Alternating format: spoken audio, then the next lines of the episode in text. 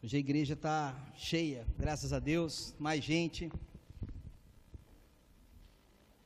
Deixa o pessoal ir lá.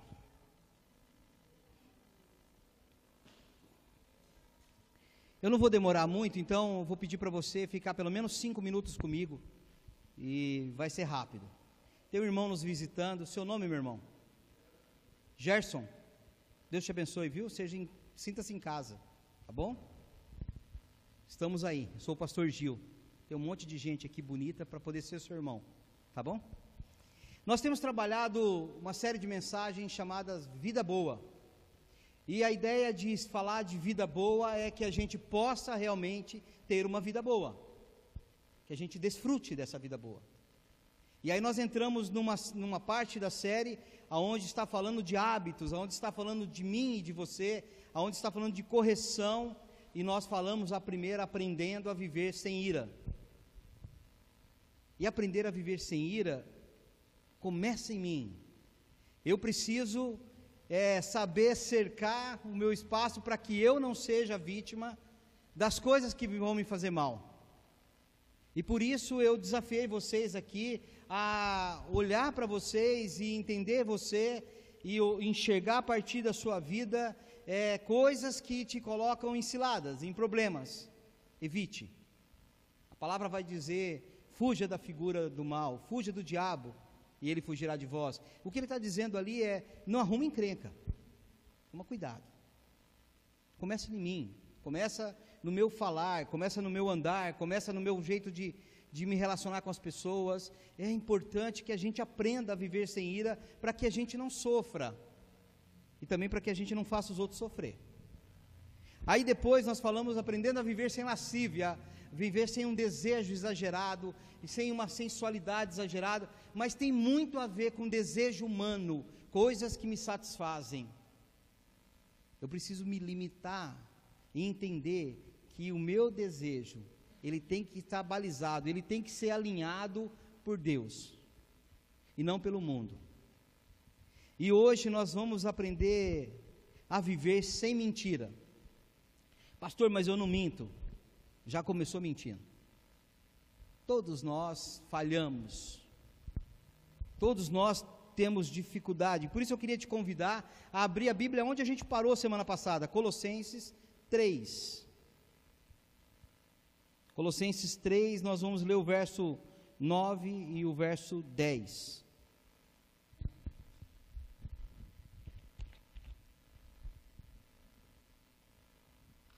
Colossenses 3, verso 9 e 10.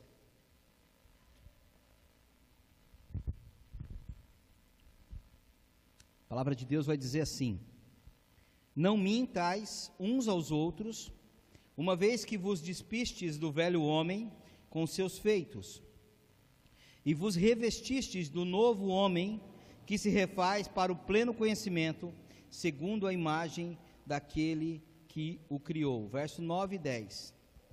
O que Paulo está se referindo aqui é o novo homem, o novo jeito que você é após você se encontrar com o reino, depois que você se encontra com Cristo. E ele começa esse versículo dizendo assim: Não mintais uns aos outros, não minta para o outro, não minta entre vocês, cuidado com a mentira. Quando nós estamos fora do reino, a nossa cabeça, os nossos sentimentos, o nosso jeito de agir, ele é inseguro, porque nós não temos aonde nos grudar, nós não temos aonde nos segurar. Então nós ficamos tentando achar nossa identidade. E a grande dificuldade é que fora de Cristo nós não temos identidade. Por isso que Paulo vai orientar aqui de início, não mintais, porque agora vocês são nova criatura, vocês são novos homens, mulheres, vocês passaram por uma transformação. E se você passou por uma transformação, não minta mais. Por quê? Porque agora eu tenho uma identidade. Agora eu sei quem eu sou, eu sei meu nome, eu sei meu RG, meu CPF, eu sei quem eu sou, eu sou filho do rei. Isso tem toda uma diferença, porque agora eu tenho certeza onde eu estou, as minhas as minhas dificuldades, as minhas inseguranças, elas são fortalecidas em Cristo Jesus, porque eu sou fraco. Eu vou falhar. Eu estava falando do mutirão hoje aqui, um pouquinho de terra que eu carreguei ali, precisei tomar remédio. Sou fraco, fisicamente fraco, eu preciso da força que vem de Cristo. Emocionalmente eu sou fraco, eu preciso da força que vem de Cristo. Então aqui Paulo está se referindo ao novo homem. Agora você já é uma nova criatura, agora você precisa olhar para frente. Agora aquelas, aquelas coisas que te definiam, aquela, aquela luta que você tinha no passado, ela precisa ficar para trás. Não é uma coisa mágica. Isso é um processo em nossa vida. Desde que somos gente, nós somos tendenciosos, nós temos tendência ao mal. Nós queremos as coisas erradas, nós queremos ir para o lado ruim. Mas Cristo está nos chamando para uma nova definição. Por isso eu tenho insistido aqui que para a gente viver uma vida boa, a gente precisa se revestir do novo homem. Eu preciso parar de ser um cara irado, eu preciso parar de ser uma mulher que com qualquer coisa eu me irrito, eu preciso parar de ter os meus desejos aflorados e deixar que Deus trate o meu coração. Eu preciso parar de mentir. E aqui a gente tem algumas coisas que a gente pode ver, é, mentiras que muitas vezes nós somos, é, fazemos porque são mentiras brancas, ou mentiras leves, ou a gente está tão acostumado. Vai dizer que você nunca pegou aquele telefone que te liga de São Paulo cobrando, ou te liga de São Paulo para poder vender um plano, e aí você diz assim: Eu não estou. Esse telefone não é meu. O Cleverson sabe disso. O Cleverson sabe cobrança. Aí o Cleverson deve ligar para o cara, o cara fala assim: olha, esse cara já morreu. Não sei quem é. Qual o seu nome? João. Ah, eu queria falar com o João e morreu. São coisas que muitas vezes nós passamos por mentirosos, porque está habituado a trazer isso de uma forma com que isso não vai fazer mal. Você quer ver só? Você chega numa roda de amigos e alguém está falando, tá vendo aquela série maravilhosa da Netflix ou aquele filme maravilhoso e você é o, é o desencontrado, você não, não assistiu. Aí você diz assim, ah, assisti, legal, né? Pedindo a Deus que o cara não pergunte do que que fala. Aí que você vai falar, é, é legal, bem legal aquele filme, eu assisti. Acontece muito isso entre pastores. Pastor, você pergunta para ele assim: sabe aquele livro sobre liderança que fala de tal coisa? Ele, aham, já li. Não tem como ler tudo. Pastor não faz isso. Ou se não, você está no seu trabalho, alguém te liga e você diz assim: Ó, oh, não posso atender, eu estou em reunião. Ou ele não está. Você quer ver uma pior? Quando a pessoa chega para você e fala assim: Nossa, essa roupa ficou linda em você. Ela nem te engorda. A pessoa está parecendo um jeca, está estranho, e aí a pessoa diz assim: Não, ficou muito bonito para você. Nós usamos muitas vezes mentiras no nosso dia a dia para poder, porque nós estamos acostumados. Nós vivemos isso uma sociedade onde gosta de mentir, uma sociedade corrompida, uma sociedade que vive aí lutando entre si, uma sociedade que muitas vezes quer que a gente seja colocado em xeque, e, e aí a gente meio que tenta se sobressair nisso e por isso mentimos. Existe uma pesquisa que diz que 60% da humanidade mente cinco, a cada cinco minutos. 60% mente a cada cinco minutos. Aonde tem aqui uma falsa narrativa? A falsa narrativa que colocam na nossa cabeça é que você precisa mentir para se sobressair, para você ser o, o, o, bom. E aí a gente começa a querer criar situações para poder é, é, não ficar como menor. E às vezes nós fazemos isso com as pessoas que estão do nosso lado. Às vezes nós fazemos isso com os nossos irmãos. Às vezes fazemos isso com os nossos pais. Porque imagina você, se você falar toda a verdade. Passa uma mulher e você não tem papa na língua, E aí você diz assim: tá gorda, irmã? Tá feio o teu cabelo. Graças a Deus eu não tenho cabelo, né? Tá feio. Ou se não, o Cleverson liga lá de manhã, sábado de manhã, eles ligam sete horas da manhã, e aí você atende o telefone e o cara começa a falar um monte de coisa, e você diz assim: irmão, eu não tenho como ficar te ouvindo, é uma hora ele fica ali tentando te convencer de um negócio que você não quer, né? Então, existe muitas coisas que nós fazemos porque nós não queremos falar toda a verdade, ou porque nós queremos sair de uma situação, ou porque nós queremos definir a nossa identidade. A proposta é que essa falsa narrativa, ela não seja das nossas vidas. A proposta é que essa narrativa ela não entre na minha vida. E você sabe que as mentiras elas fazem parte de um escopo que é para atender o meu eu, o meu desejo. Para eu poder ficar livre. Por exemplo, como eu citei de manhã, alguém liga de manhã para a gente, para a gente poder ficar confortável dormindo. Por mais que a gente possa até estar tá devendo para eles, ou por mais que a gente não queira o plano, quando nos liga, estragou o nosso sono. Aí a gente dá um jeito de arrumar uma solução para poder dizer: olha, eu não quero, ou eu não estou aqui, ou eu não vivo, eu não existo. É a ideia de que os meios justificam os fins. Isso é um problema nessa sociedade. E por isso existe muita mentira. Por isso a mentira acaba sendo uma coisa normal para as nossas vidas. E alguém já disse que existe, que, que nós, o povo de Deus, eu ouvi isso, o povo de Deus está se acostumando com esses pecados, porque esses pecados não nos causam mal-estar. Dizer a verdade é necessário. E aqui eu separei dois motivos, além de uma de outros, mas dois motivos porque mentimos. O medo do que possa acontecer se falarmos a verdade. Esse é um motivo. Um, o segundo motivo é o que eu já falei, o desejo de uma vantagem pessoal, de você querer tirar algo para você. Então eu, eu quero me mostrar que eu sou bom. Como viver uma vida sem mentira? Como eu posso realmente viver uma vida sem mentira? Primeiro, não mentindo. Mas eu queria te convidar a abrir a Bíblia lá em Mateus 22. Vamos ler o que Jesus está falando para a gente.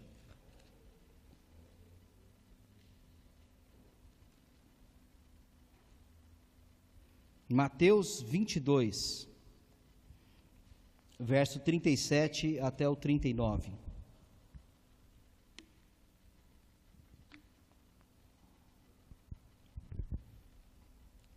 Mateus 22, 37 ao 39.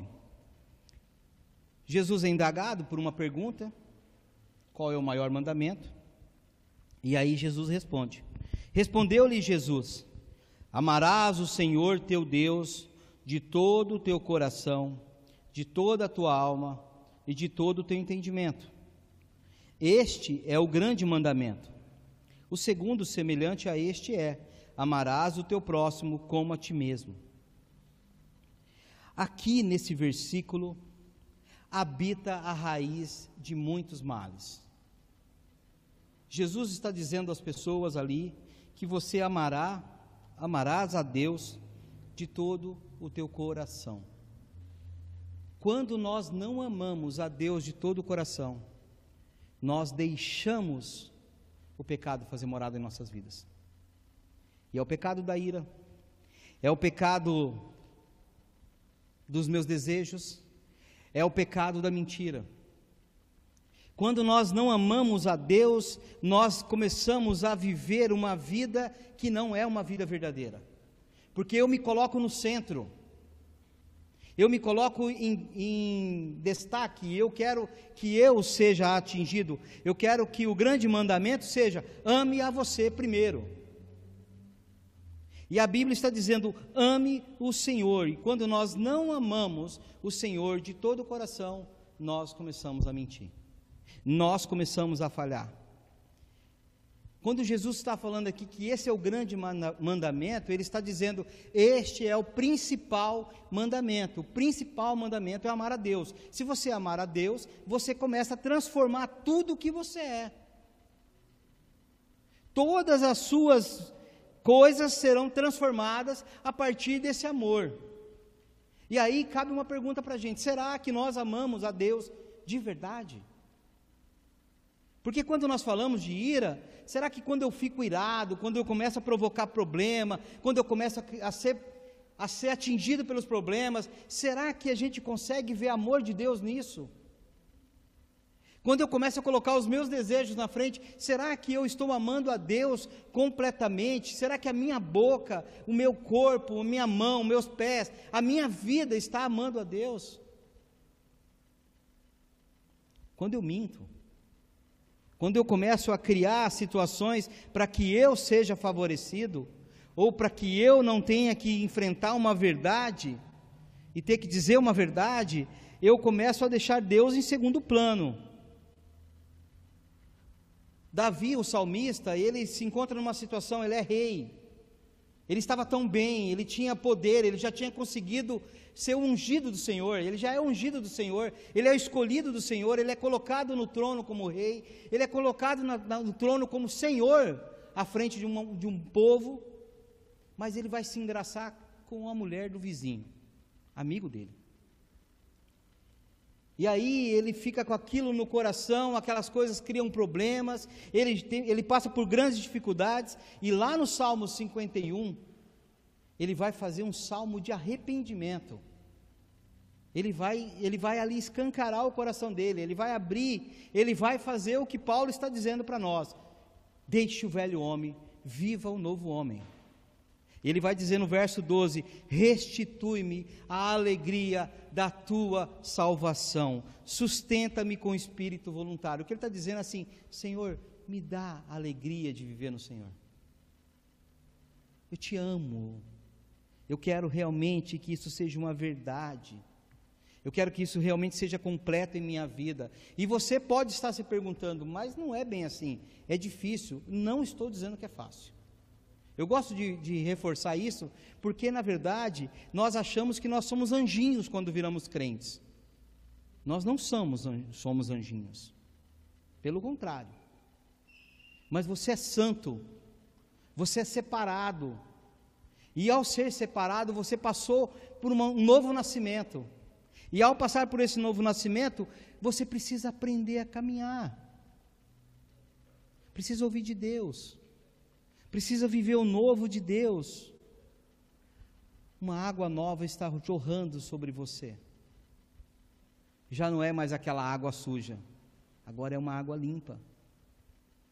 E aí você precisa começar a colocar em prática tudo aquilo que Jesus traz como novo tudo aquilo que Jesus vai te mostrar que você pode ser o novo, que você pode viver o novo, que você pode abençoar o outro a partir do que Jesus te abençoou.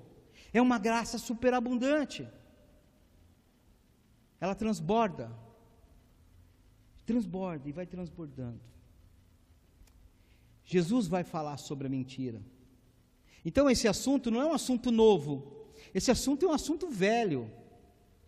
Porque isso sempre de que gente é gente é assim. Mas nós, povo de Deus, vamos ter uma nova narrativa, um novo andar a partir de Jesus. E de novo, abra sua Bíblia lá em Mateus 5. Eu gosto muito desse versículo. Mateus 5, o verso 33 até o 37. Geralmente a gente usa esse, esse versículo quando a gente quer falar só sobre julgamento, né? Mateus 5, versículo 33 ao 37 diz assim: Também ouvistes o que foi dito dos antigos: Não jurarás falso, mas cumprirá rigorosamente para com o Senhor os teus juramentos. Ou seja, o cara prometeu, ele tinha que fazer.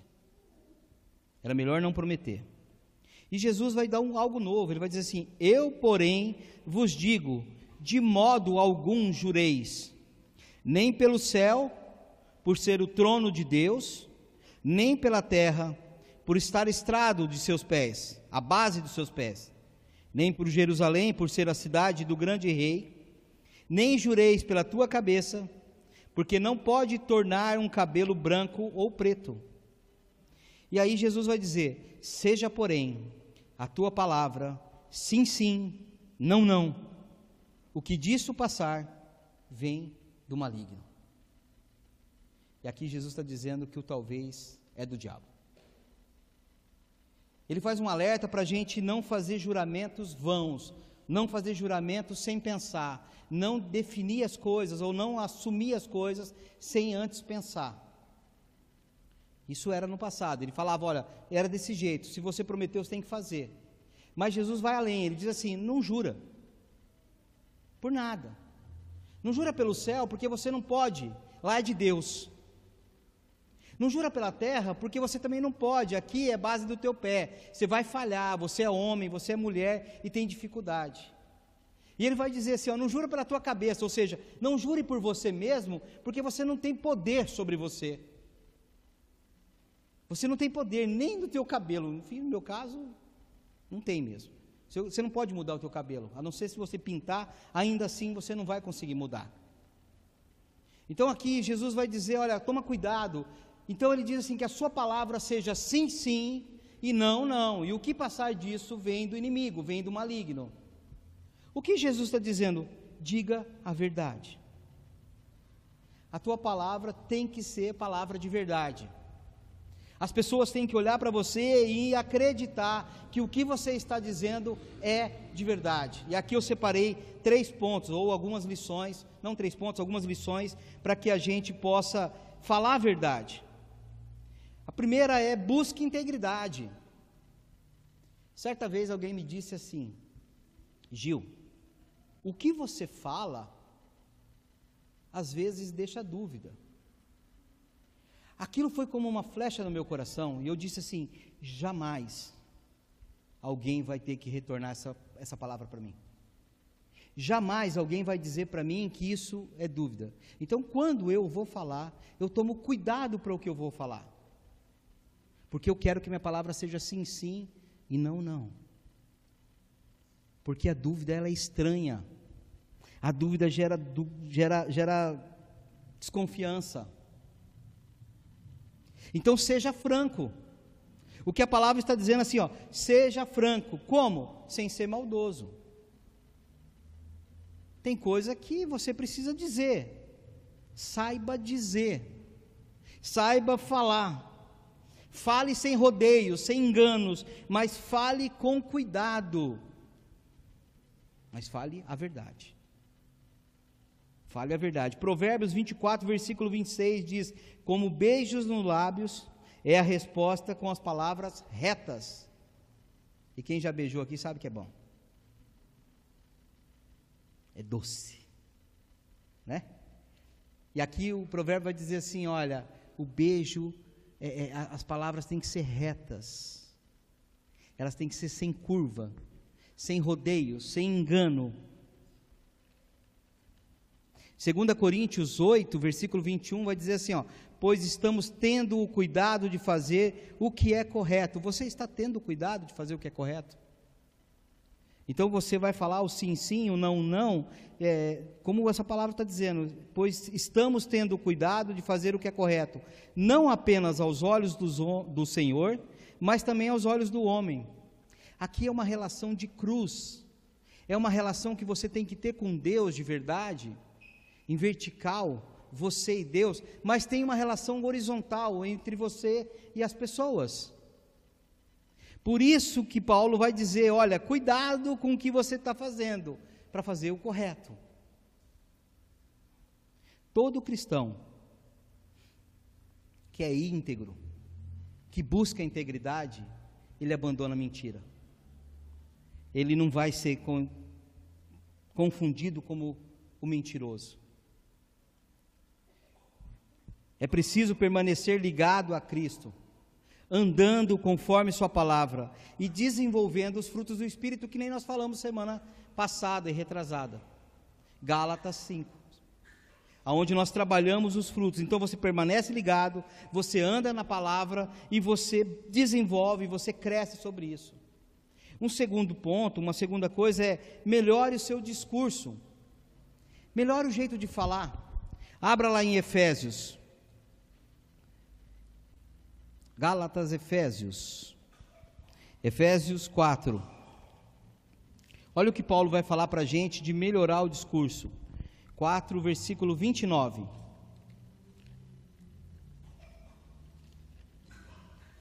Isso aqui tem muito a ver com crente, cara. Isso aqui tem muito a ver comigo, com você. 4:29. Não saia da sua boca nenhuma palavra torpe, e sim unicamente a que for boa para edificação, conforme a necessidade, e assim transmita graças, graça aos que ouvem. Não saia da sua boca nenhum palavrão, e sim unicamente o que for boa para edificação, conforme a necessidade, e assim transmita graça aos que ouvem.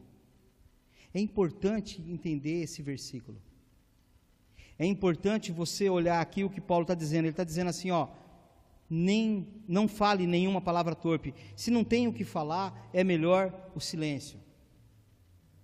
O silêncio é ouro.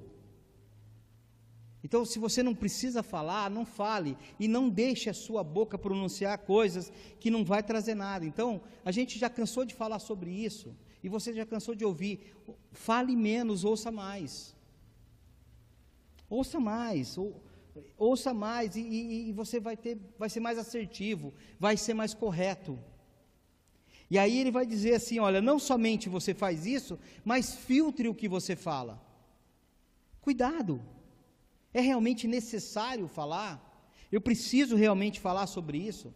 Tem um desenho daquele Mogli lá, que o menininho na selva, ele canta com o urso lá, necessário, somente o necessário. E a frase que segue é assim: Por isso é que essa vida eu vivo em paz. Se eu trabalho no necessário, eu não preciso ir no excesso, eu vou viver em paz. Eu vou conseguir caminhar. E aí Paulo ainda vai dizer aqui o seguinte, ó, se você vai falar e é necessário falar, então que produza graça na vida da pessoa. Que produza bênção. Que você possa colocar as palavras de tal forma com que aquela pessoa que está te ouvindo receba bênção, receba graça. É isso que Jesus quer que a gente faça. Se a gente recebeu a graça, agora a gente transmite a graça.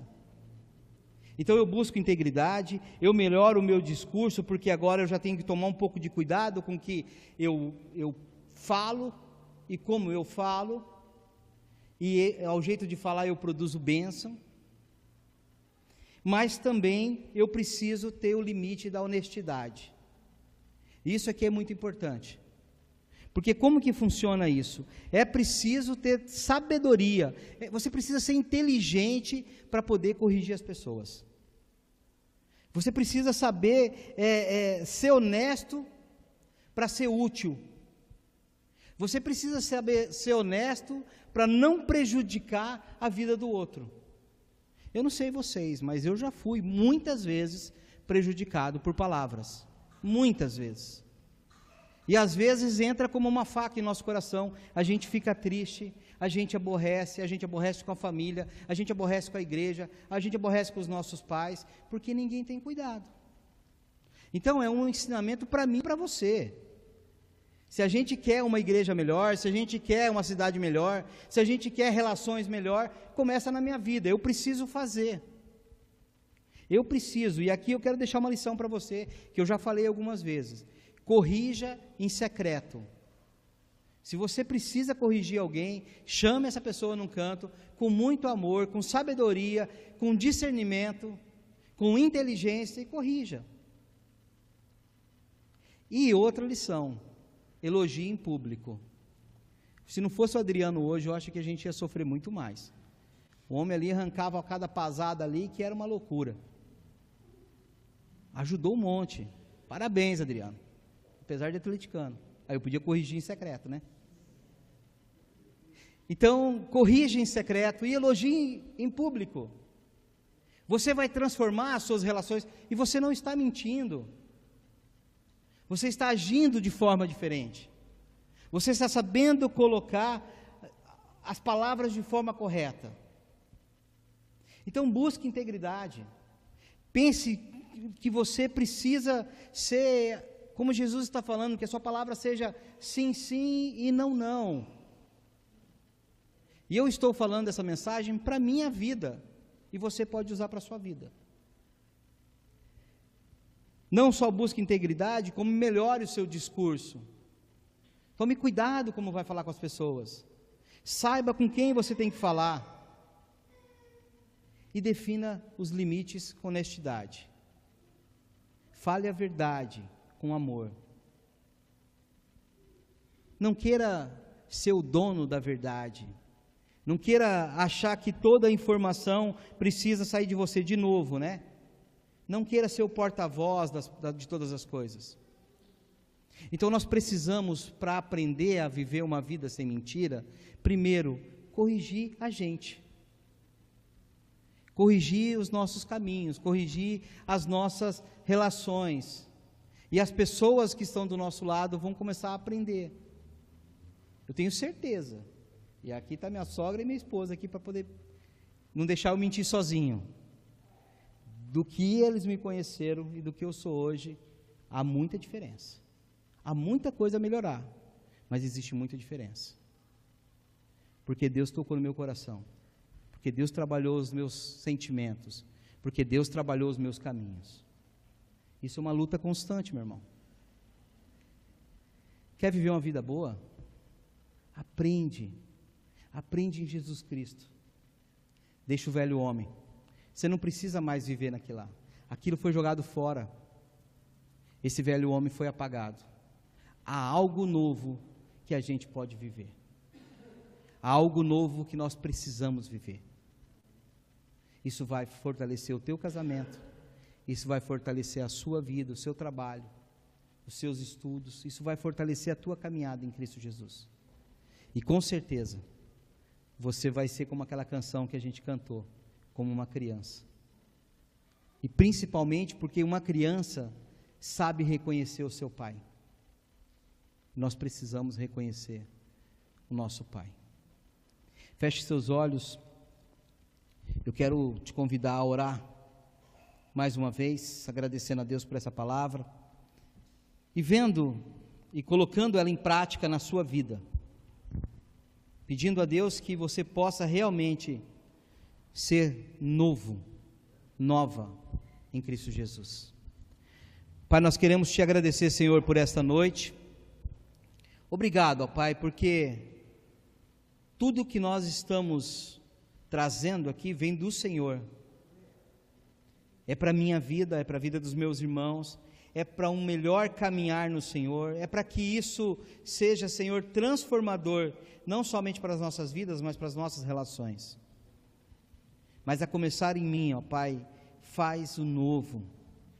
Nos leva num lugar, ó Pai, aonde nós jamais tivemos intimidade com o Senhor e que a gente realmente possa colocar em prática os dons do Espírito, principalmente colocando, Senhor, tudo que o Senhor nos coloca como é, padrão para que tenhamos uma vida conforme Jesus Cristo.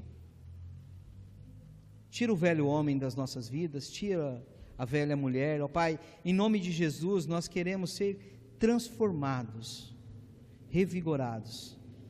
Nós clamamos, ó Pai, e pedimos que o Senhor continue a nos ensinar. E que essa semana seja uma semana de vitórias em Cristo Jesus, principalmente nesta área, onde nós muitas vezes falhamos por não achar que é errado. Mas a tua palavra vai dizer que a tua palavra seja sim, sim e não, não. O que passar disso não vem do Senhor. Nós oramos e agradecemos em nome de Jesus. Amém. Vamos cantar mais uma canção? Se você quiser, pode ficar em pé. Se quiser ficar sentado, também pode ficar sentado.